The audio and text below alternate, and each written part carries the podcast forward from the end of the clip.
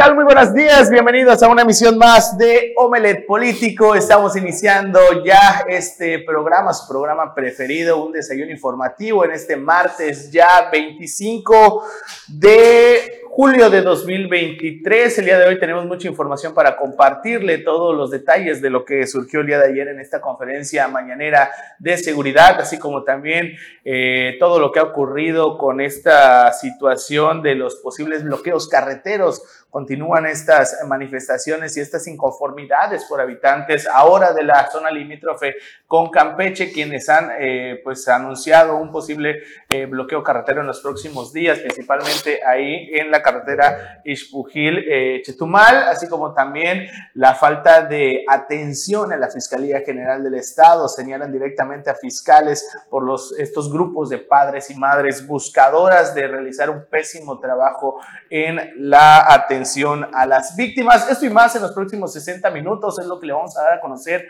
aquí en Omelet Político. Y para ello, aquí en la mesa de críticos se encuentran eh, grandes periodistas que nos van a pues, eh, pues dar también sus puntos de vista y todos sus temas que traen preparados para usted. Y, y comienzo con mi compañera y amiga Marta Torredo. Bienvenido, Marta. Buenos días. Gracias, César Jimmy. Muy buenos días. Buenos días a usted que nos hace el favor de su atención. Quédese con nosotros. Realmente tenemos información muy importante.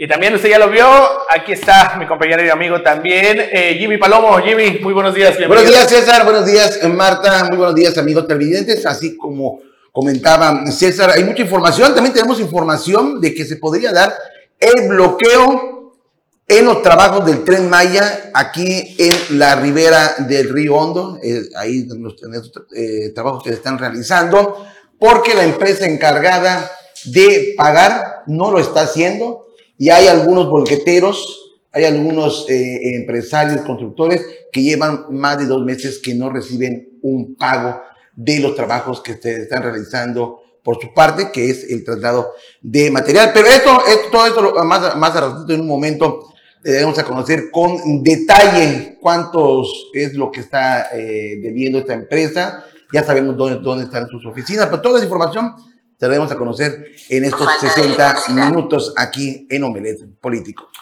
Así es, y para iniciar con toda la información, vamos a nuestro recorrido en todos los municipios de Quintana Roo y vámonos hasta el municipio de Felipe Carrillo Puerto, donde ahí también la gobernadora Mara Lezama ha iniciado con una inversión de al menos 70 millones de pesos. Esto para la reparación de vialidades, un tema muy importante en estas zonas rurales, principalmente ahí en la zona Maya, donde pues los habitantes habían solicitado en reiteradas ocasiones que se atendiera esta problemática, ya que sus vehículos y demás pues son afectados incluso cuando son temporada de lluvias. Vamos.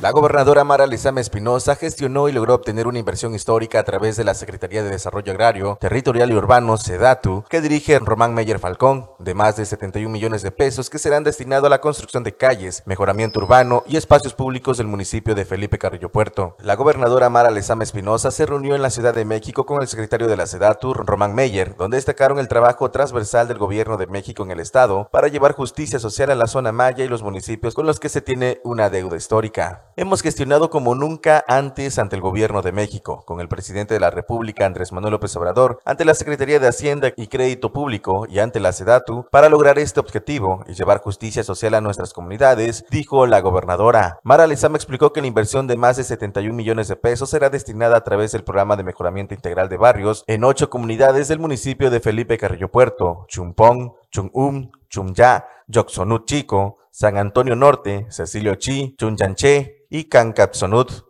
Los proyectos se realizarán de manera coordinada con la SEDATU a fin de abatir rezagos y generar prosperidad compartida con justicia social para las familias, pues se reflejará en 3.221 beneficiarios a través de obras como la construcción de calles y el mejoramiento de la imagen urbana, siendo obras complementarias a proyectos prioritarios como lo son el Aeropuerto Internacional de Tulum y el Tren Maya. Notivisión. Y bueno, déjeme comentarle que el diputado Renan Sánchez Tajonar sostuvo que la participación ciudadana es vital para una sociedad justa y próspera. Vamos con los detalles. Como parte de los diálogos legislativos, el diputado Renan Sánchez Tajonar se reunió con vecinos de la colonia Flamingos 2 en un encuentro de cercanía y participación ciudadana para escuchar sus necesidades y gestionar soluciones. Como en otras ocasiones, la reunión tuvo como objetivo conocer de primera mano las inquietudes y solicitudes de los vecinos con el compromiso de gestionar soluciones ante el Congreso del Estado. Durante la reunión, el legislador de Cozumel manifestó su firme compromiso de estar siempre presente en las colonias y atender al pueblo, y destacó que la participación participación ciudadana es fundamental para la construcción de una sociedad más justa y próspera. Los vecinos de Flamingos 2 mostraron gran interés al exponer sus preocupaciones y deseos para lograr el mejoramiento de su colonia. Entre los temas abordados destacaron la necesidad de fortalecer la seguridad en la zona y mejorar la infraestructura pública para beneficio de todos. Renan Sánchez informó a los vecinos acerca del trabajo legislativo que lleva a cabo para atender el tema de la seguridad en el municipio y destacó las iniciativas enfocadas en restablecer la paz y tranquilidad en la comunidad Notivisión. Y ahora vámonos hasta el municipio de Felipe Carrillo Puerto. Ahí la presidenta municipal, Mari Hernández, y la presidenta honoraria del DIF municipal, Mari del Carmen Solís Sánchez, inauguraron con gran entusiasmo el esperado programa recreativo vacacional 2023. La presidenta municipal María Hernández y la presidenta honoraria del DIF municipal María del Carmen Solís Sánchez inauguraron con gran entusiasmo el esperado programa recreativo vacacional Bashlop Alalop edición 2023. Con una participación de 170 niños de edades promedias entre 6 y 12 años, esta iniciativa promete llenar el verano de diversión y aprendizaje. El programa organizado por el Consejo de la Juventud y el Deporte Municipal Cojudem tiene como objetivo brindar a los niños espacios donde puedan disfrutar y practicar distintas actividades recreativas deportivas y culturales durante el periodo de pausa escolar. Desde este día hasta el 11 de agosto, los pequeños podrán sumergirse en una amplia variedad de disciplinas, fomentando así su desarrollo integral. María Hernández destacó la importancia de estas actividades para el sano desarrollo de los niños y señaló que este año las actividades deportivas y recreativas se extenderán por primera vez a todas las alcaldías del municipio, iniciando el 30 de julio. Entre las actividades planificadas se encuentran deportes como baloncesto, voleibol, tenis de mesa, atletismo, fútbol, luchas asociadas, levantamiento de pesas, boxeo, béisbol, handball, ajedrez y patinaje, asegurando una diversidad de opciones para todos los gustos. Además, se llevarán a cabo actividades recreativas como campamentos nocturnos, visitas guiadas, juegos de mesa y juegos tradicionales, garantizando una experiencia llena de entretenimiento y aprendizaje. Notivisión. Y continuando con este recorrido, nos vamos hasta el municipio de Tulum, donde ahí se está llevando a cabo una capacitación para los elementos de la Guardia Nacional, principalmente para el cuidado del medio ambiente. Esta capacitación es impartida por la Secretaría de Medio Ambiente y Recursos Naturales, precisamente también en esta temporada vacacional de verano. Vamos a ver. La capital del Caribe Maya fue sede de la capacitación que dirigió la Secretaría de Medio Ambiente y Recursos Naturales a elementos de la Guardia Nacional, cuya misión es la protección y conservación de las áreas naturales protegidas. En representación de las y los tulonenses y ante la presencia de la secretaria María Luisa Alborez González, el presidente municipal Diego Castañón Trejo dio la bienvenida a los funcionarios de los gobiernos de México y de Quintana Roo. Es para nosotros muy importante recibirlos en este municipio del que nuestro presidente de la República, Andrés Manuel López Obrador, ha estado muy pendiente con proyectos proyectos como el Tren Maya, el aeropuerto de Tulum y el Parque del Jaguar, afirmó el municipio.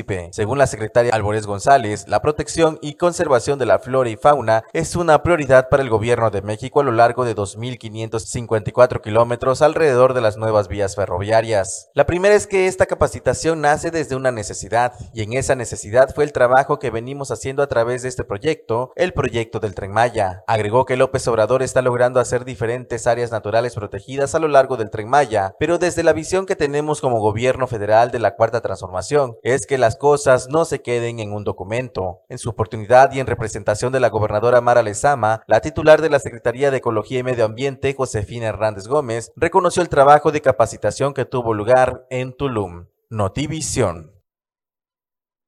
Seguimos con nuestro recorrido informativo. Vámonos ahora hasta el municipio de Solidaridad. Ahí ya arrancó el operativo de verano.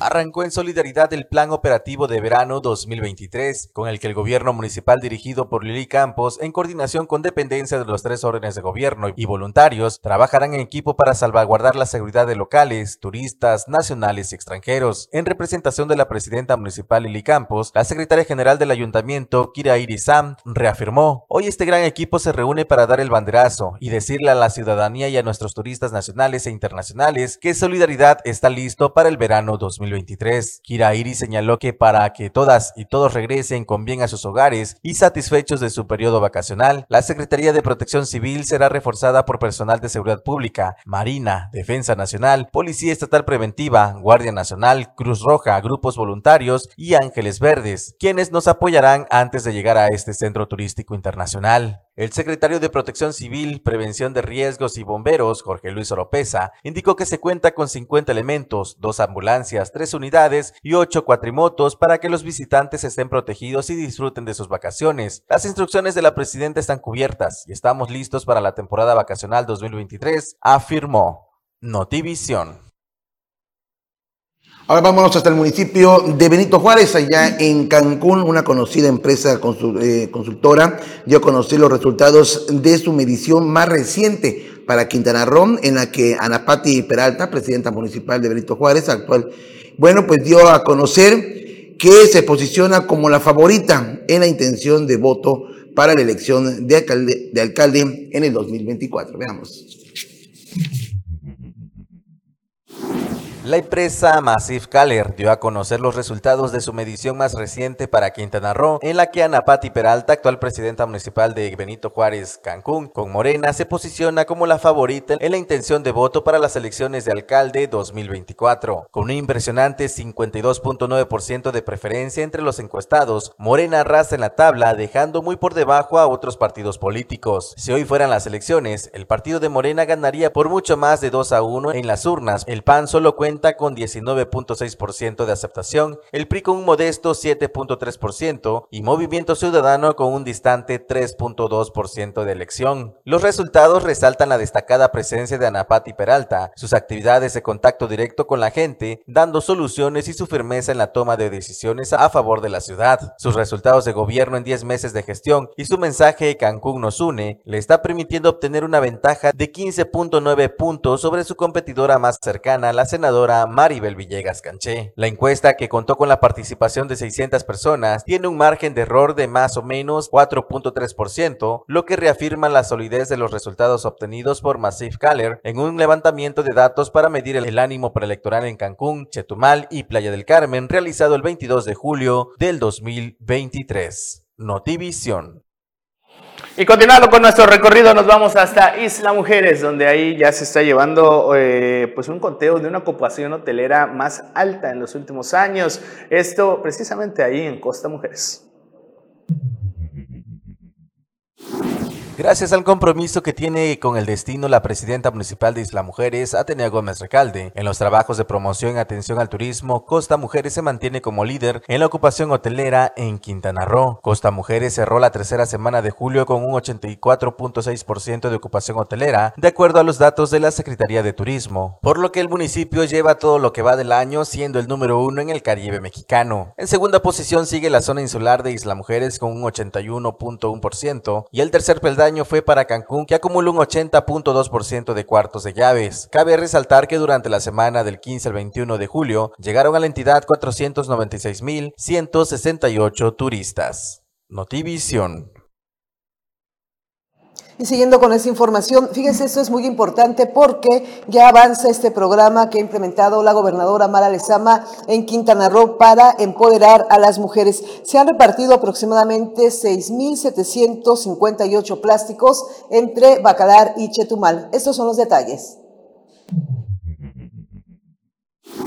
Con un llamado al empoderamiento, a luchar contra la violencia, a ser fuertes y libres, la gobernadora Mara Lezama Espinosa encabezó el inicio de la entrega de tarjetas Mujeres Poder en el sur del estado, donde se distribuyeron 6.758 plásticos en Bacalar y Chetumal. Cuando se combate la corrupción, el dinero da para más. Estas tarjetas contienen dinero del pueblo y para el pueblo, y lo que queremos es que haya más mujeres empoderadas, que no permitan las agresiones, las amenazas, la violencia vicaria. Queremos mujeres fuertes, expresó la gobernadora Mara Lezama antes de entregar una a una las primeras tarjetas. El total de las beneficiarias para las tarjetas de apoyo del programa Mujeres Poder es de 39.600. La primera entrega fue en Benito Juárez en beneficio de 12.284 mujeres. Flanqueadas por las señoras Martina Beatriz Jan Avilés y Nancy Guzmán Reyes, las dos primeras mujeres en recibir su tarjeta en Chetumal, la gobernadora Mara Lezama convocó a todas las presentes a sumarse al nuevo acuerdo por el bienestar y desarrollo de Quintana Roo para hacer de su parte y combatir frontalmente la violencia.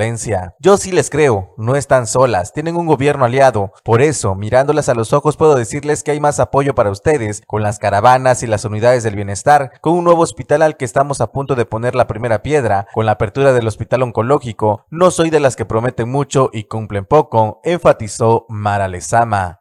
Notivisión. Y con esto hemos llegado ya al final de este recorrido. Vámonos a un corte promocional y regresamos de inmediato con más aquí en Milet Político.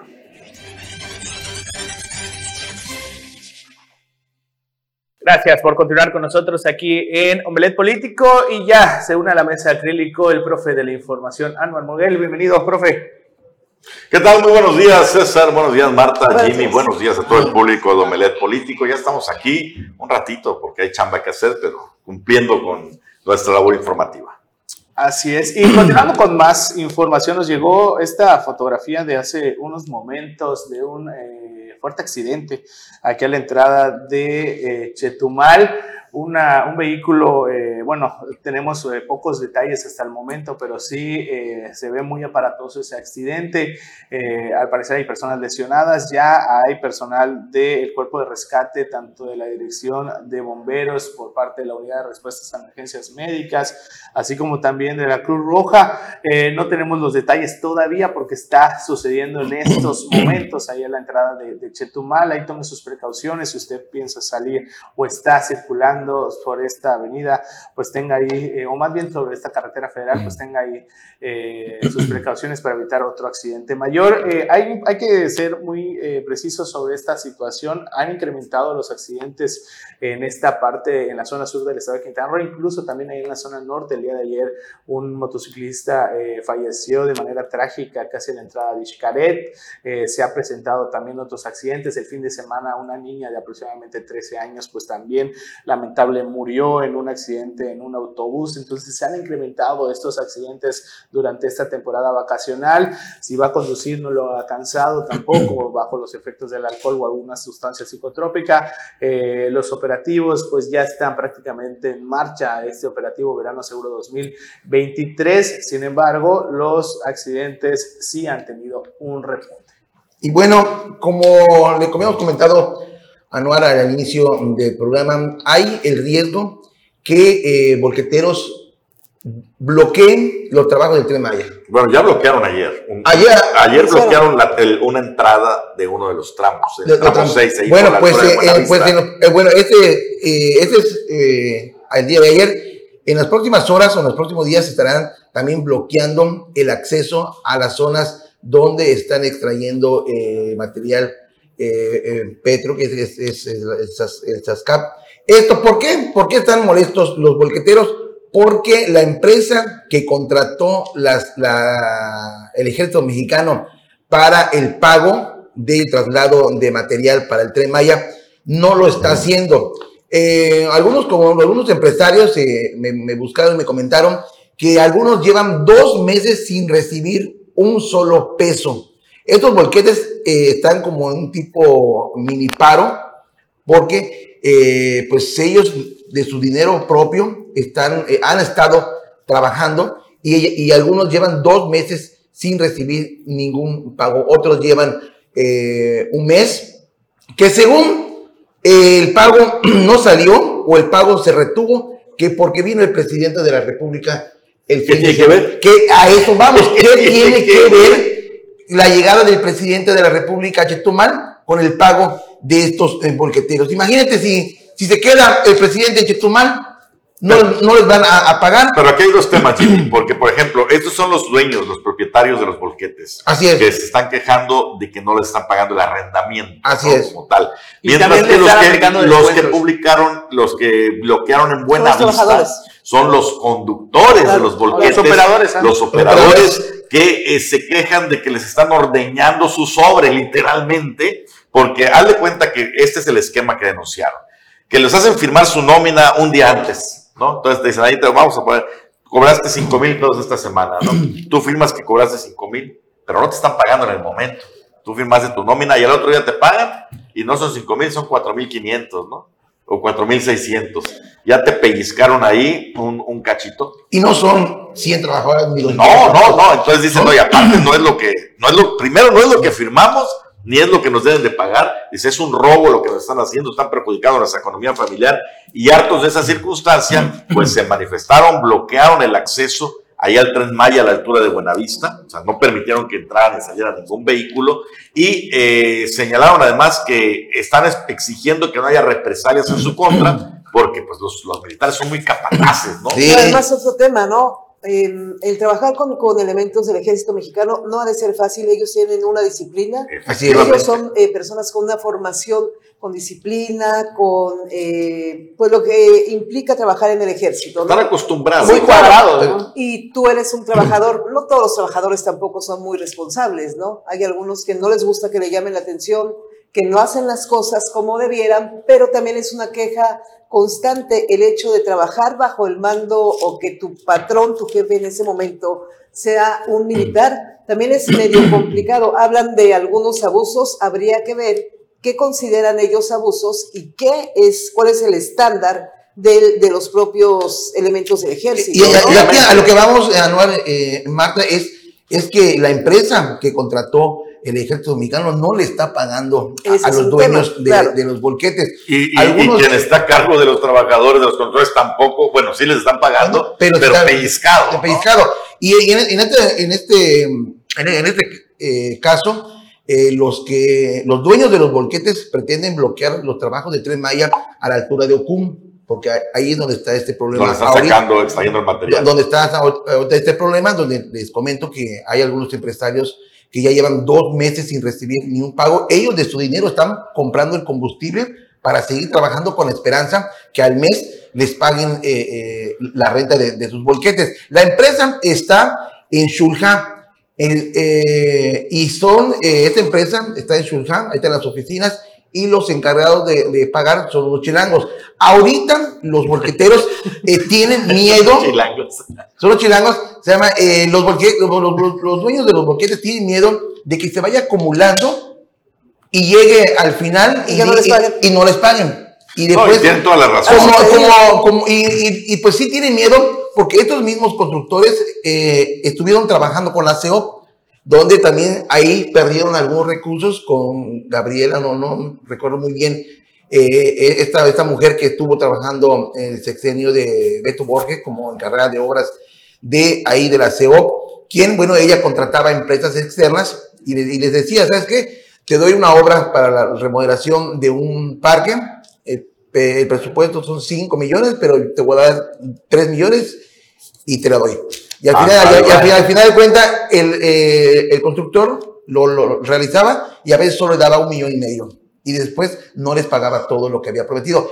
A, a esto temen estos bolqueteros de que esta empresa, pues ya son dos meses de que no reciben ningún pago estos bolqueteros y temen de que se vaya acumulando más y al final de cuentas, pues, desaparezca esta empresa o... o no, no, es com completamente válido, ¿no? El, el, reclamo. Y así como atendieron los machuchones del ejército el tema del relleno de, del estero de Chac, así debieran atender este tipo de, de situaciones porque, además, eh, pues hay un compromiso presidencial y, y, de que y, se termine la obra. Y otra cosa, y, otra cosa eh, Alvar, eh, eh, una obra como esta, ya el dinero ya está etiquetado, ¿no? Sí. Ya está, es únicamente, claro. a ver, al mes cuánto fue tu, lo, lo que trabajaste, hasta se paga, y, y, no debería haber ningún problema como lo que está eh, sucediendo ahorita con estos dueños de estos bolquetes que bueno, están no debería de haber ningún problema por ser una obra presidencial, por ser la principal obra del, del, de, de, del gobierno, por todas las eh, virtudes y todos los beneficios que se han planteado,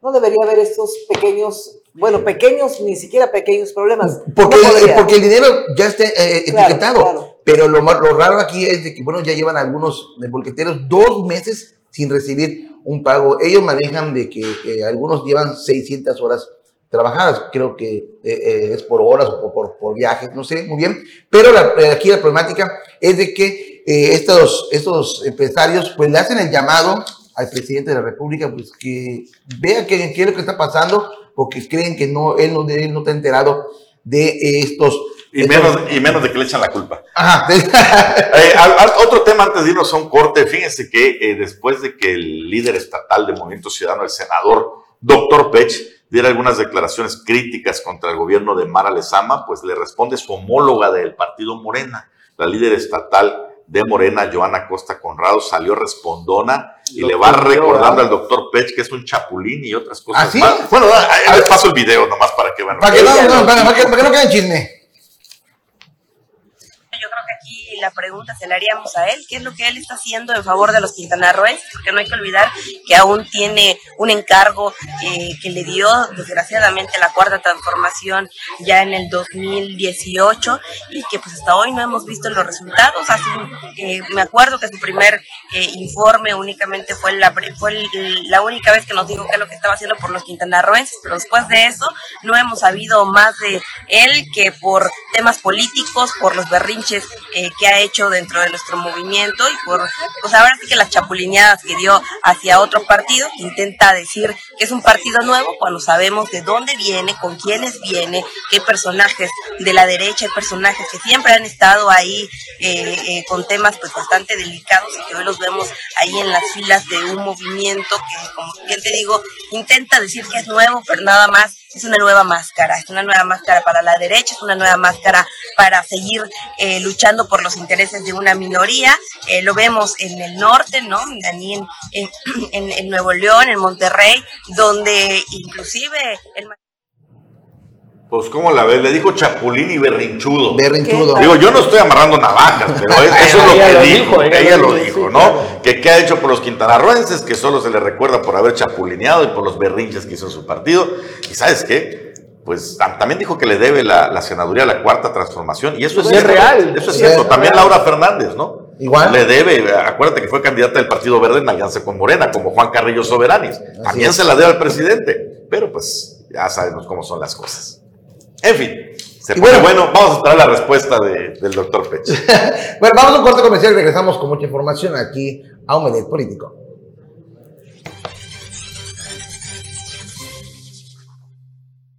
Ya estamos de regreso aquí a Omelet Político y también se suma también a la mesa más refuerzos. Llega con nosotros nuestra compañera y amiga periodista Aide García. Aide, buenos días. Hola, ¿qué tal, César? Muy buenos días. Buenos días a todos aquí este, pues con mucha información, muchísimas noticias y también recordando lo de que hace algunas noches estuvo ahí una camioneta del IMSS en el Boulevard Bahía y pues vehículo oficial es algo normal, al menos aquí en la capital, yo creo que en varios lugares, ver una camioneta, un vehículo oficial eh, tomando o haciendo cosas particulares, ahí la tenemos en pantalla pues nada más, nada menos que fueron a cenar las personas, ¿no?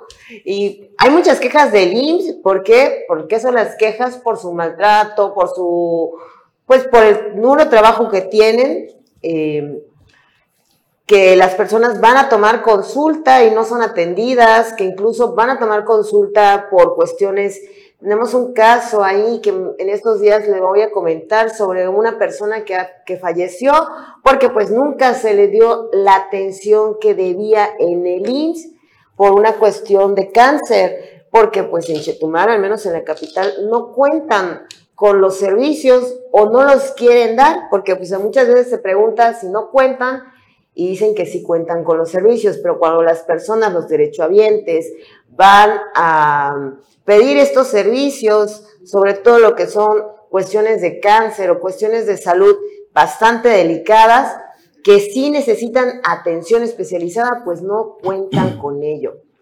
Y es que, mira, aquí lo delicado es, em, bueno, todos sabemos y hemos visto vehículos particulares fuera de, más bien vehículos oficiales haciendo cuestiones particulares, pero aquí la falta de tacto de este funcionario es un funcionario de, pues digamos, de primer nivel de oficinas centrales, tenía muy pocos días, era muy reciente la situación de esta niña que falleció en Playa del Carmen. La gente está enojada, si no, ahí está la prueba. cómo ven eh, los propios comensales, que es una camioneta del IMSS, y comienzan a grabarlos. en la falta de tacto porque si trae un chofer, van y ponen en resguardo a la unidad y posteriormente el chofer los puede trasladar o buscan cómo trasladarse a cenar. Ellos argumentan en el comunicado que únicamente fueron a cenar, ya de ahí los llevaron al hotel y de ahí pusieron en resguardo la camioneta. Creo que hubiera sido al revés. Primero poner en resguardo la unidad porque era muy reciente la situación de la niña, las quejas constantes que hay en contra del Instituto Mexicano del Seguro Social y como comentaba Jimmy, qué casualidad que en este sí fue el comunicado prácticamente inmediato, ¿no? Sí, y aparte cochino el tipo, ¿no? Ahí fumando y tirando su, colilla de cigarros ahí mismo, ¿no? Entonces, eh, eh, eh, independientemente de, de, de, esta situación la que estoy comentando, esto que comentas, Marta, sí es, es, importante, ¿no? Resaltarlo, independientemente de lo que hayan salido a hacer, porque si salieron a, cenar o demás, o vienen de otra parte de la, de la, de la República, o vinieron a, a hacer cualquier tipo de cosas, al final de cuentas se está utilizando eh, lo que son es un vehículo oficial, obviamente se está usando combustible que es pagado por nuestros propios eh, eh, pues impuestos de los derechohabientes y demás. Entonces es, es una falta de tacto de la gente y más cuando estos funcionarios saben el hartazgo y también la, la, la molestia que hay por parte de esta institución que en reiteradas ocasiones ha sido señalada no por brindar un buen servicio, sino por los pésimos trabajos que se ha realizado. Entonces, independientemente de eso, pues también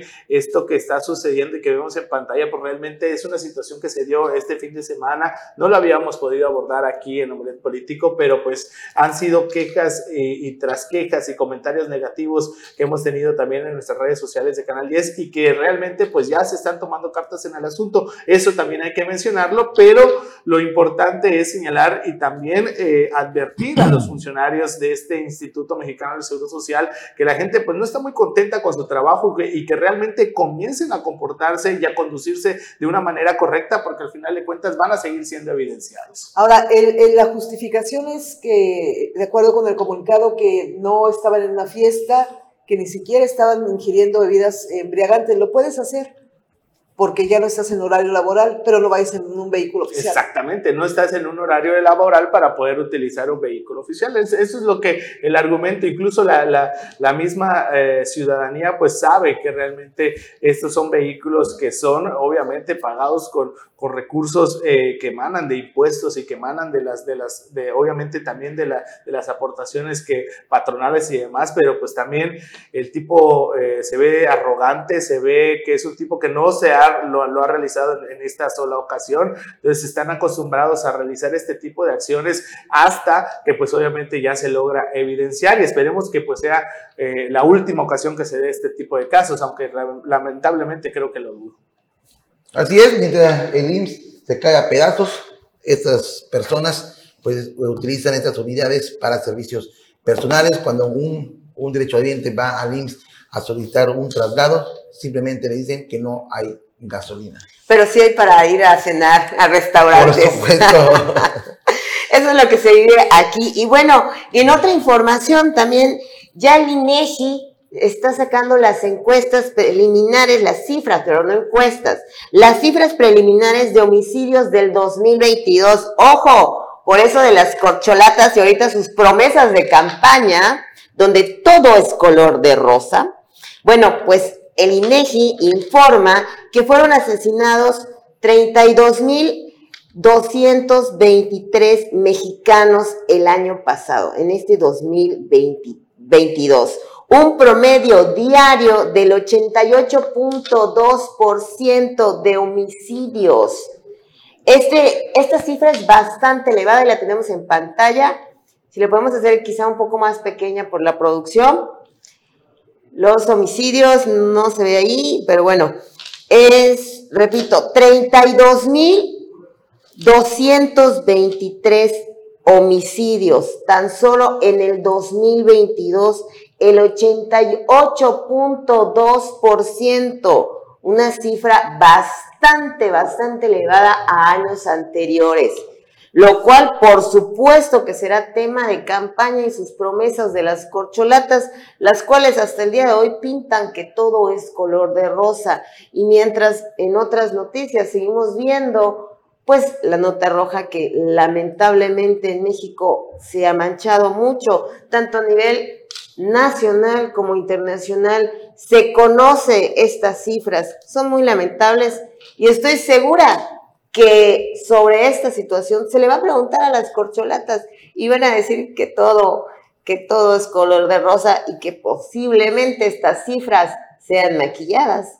Pero bueno, lo vivimos diario. No sé cuál sea tu opinión, Jimmy, que mayormente siempre checas las cuestiones este, policíacas. Sí, todavía ayer, eh, eh, ayer, todavía ayer eh, eh, estos grupos colectivos de mamás, de madres y padres buscadoras, pues comentaron que tienen una cifra de 63 personas desaparecidas y se han formado porque eh, la fiscalía pues no está dando el ancho, no está dando el trabajo. Dicen de que cuando desaparece un familiar, pues van y denuncian, únicamente levantan, les toman la, la, declaración, la denuncia, sacan eh, comunicado eh, y de ahí pues simplemente cierran la carpeta, la archivan y hasta ahí queda. Ahorita ya hay un espacio en la Fiscalía de, Búsqueda, que a veces se coordinan con, con estos grupos, pero se formó porque eh, pues no aguantaban la presión de eh, estos grupos colectivos, que bueno, eh, estaban dando a conocer muchas anomalías al interior de la Fiscalía, pues ¿qué, hizo la Fiscalía? Bueno, vamos a formar un grupo de elementos que se coordine con estos grupos colectivos y realizar búsquedas en algunas zonas o en algunos municipios donde, donde se pide la búsqueda, aunque sea de, los cuerpos. Y bueno, pues, pues sí, Sama, eh, eh, estos grupos colectivos dicen que todavía hasta el momento la Fiscalía no está dando el ancho. Hay que remarcar que el 88, eh, más del 88% es a nivel nacional, es abarca lo que es todo el país. Obviamente hay estados donde las cifras son más alarmantes. En el caso de Quintana Roo, específicamente, la, la, la Mesa de Seguridad del Gobierno del Estado informa que confíen en las autoridades porque están trabajando. Los ayuntamientos deben asumir su responsabilidad en materia de seguridad, no dejarlo todo en manos del Estado. Eh, esto se comentó en la mesa de seguridad ante el aumento de las ejecuciones y levantones en Quintana Roo. Creo que hasta cierto punto pues están en una realidad, es, no solamente es trabajo del gobierno del Estado, sin quitarle la parte, sino también de los ayuntamientos y también de los ciudadanos que, aunque muchas veces no quieren denunciar, es importante que denuncien las pues diferentes situaciones que viven. Y esto pues lamentablemente es algo que no podemos evitar. Bueno, pues con esto vámonos a otro corte comercial y regresamos con mucha información. Ya va a entrar al aire Carlos Pérez Alfa regresando de corte.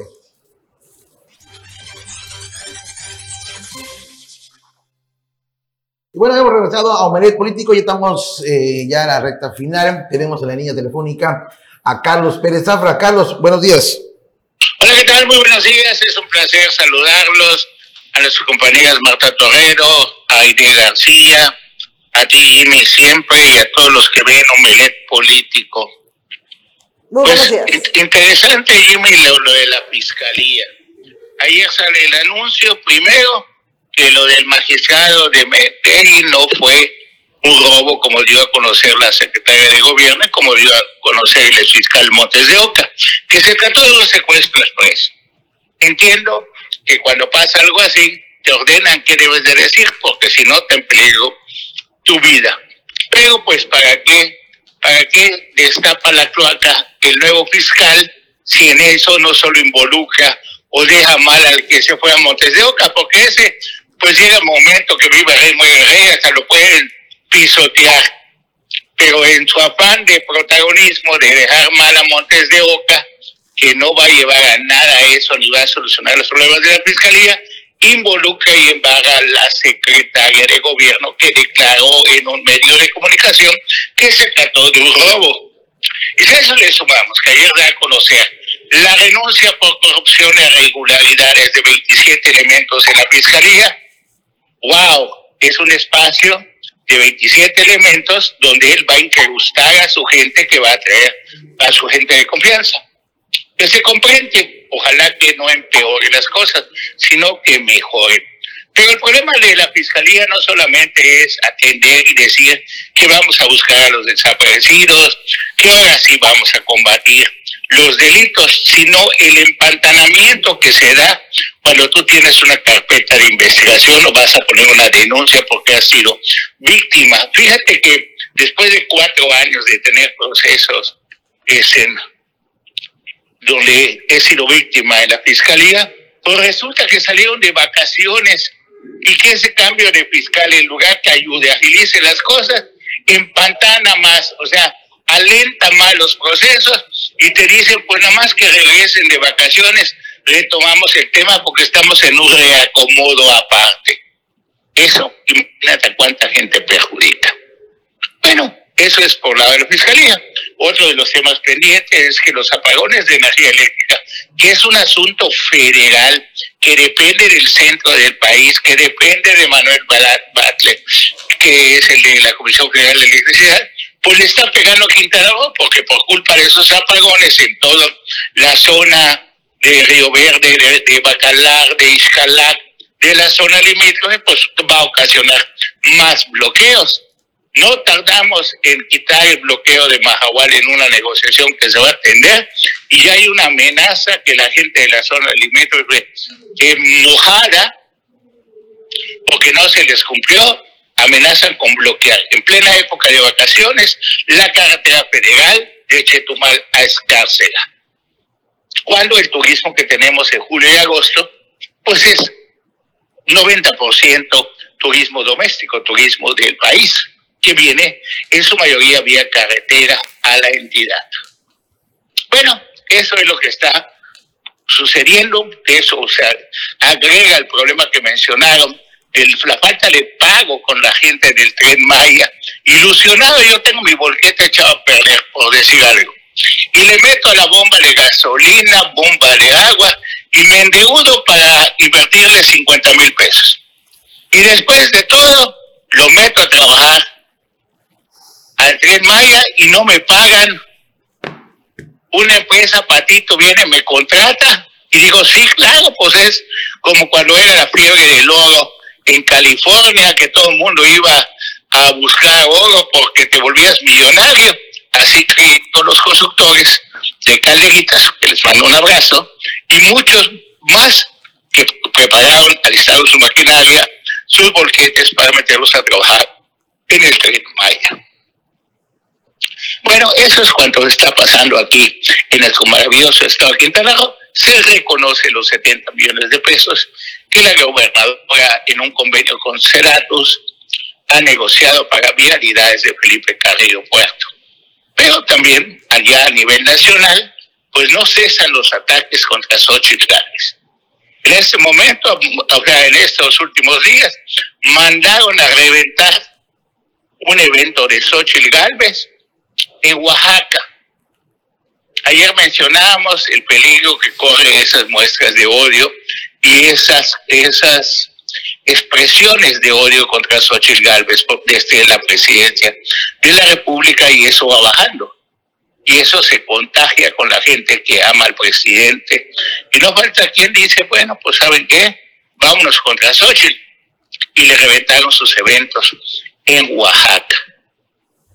Y pues ¿Qué necesidad hay? Si dicen que con las mujeres no se valen por un lado, por un lado empoderan con todo a Claudia Sheinbaum, por otro lado vemos el eslogan Mujeres Poder, y pues el mismo presidente de la República que debe poner el ejemplo, pues atenta contra una mujer, y ya lo hemos visto con lo que permitió que le hagan a la cuñada de Alejandro Gersmanero, fiscal de la República, que metió a su cuñada a la cárcel y también lo que le hizo a Rosario Robles.